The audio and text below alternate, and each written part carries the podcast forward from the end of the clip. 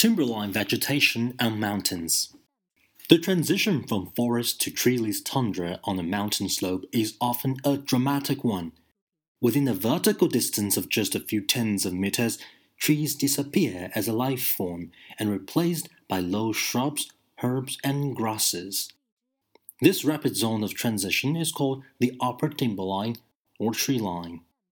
In many semi-arid areas, there is also a lower timberline where the forest passes into steppe or desert at its lower edge, usually because of a lack of moisture.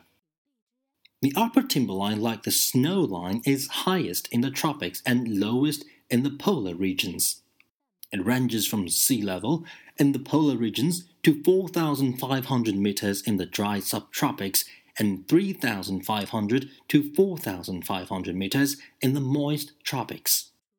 Timberline trees are normally evergreens, suggesting that these have some advantage over deciduous trees, those that lose their leaves, in the extreme environments of the upper timberline. There are some areas, however, where the broadleaf deciduous trees form the timberline. Species of birch, for example, may occur at the timberline in parts of the Himalayas. At the upper timberline, the trees begin to become twisted and deformed.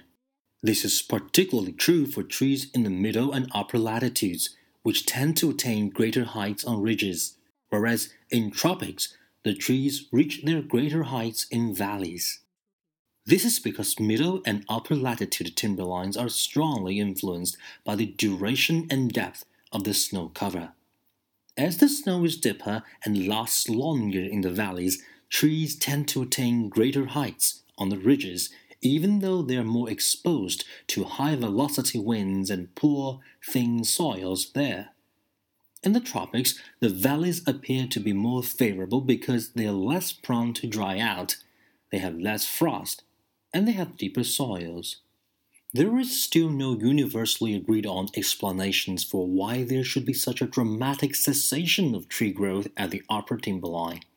Various environmental factors may play a role.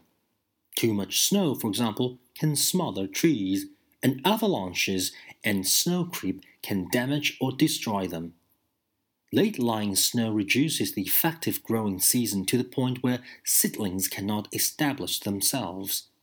Wind velocity also increases with altitude and may cause serious stress for trees, as is made evident by the deformed shapes at high altitudes.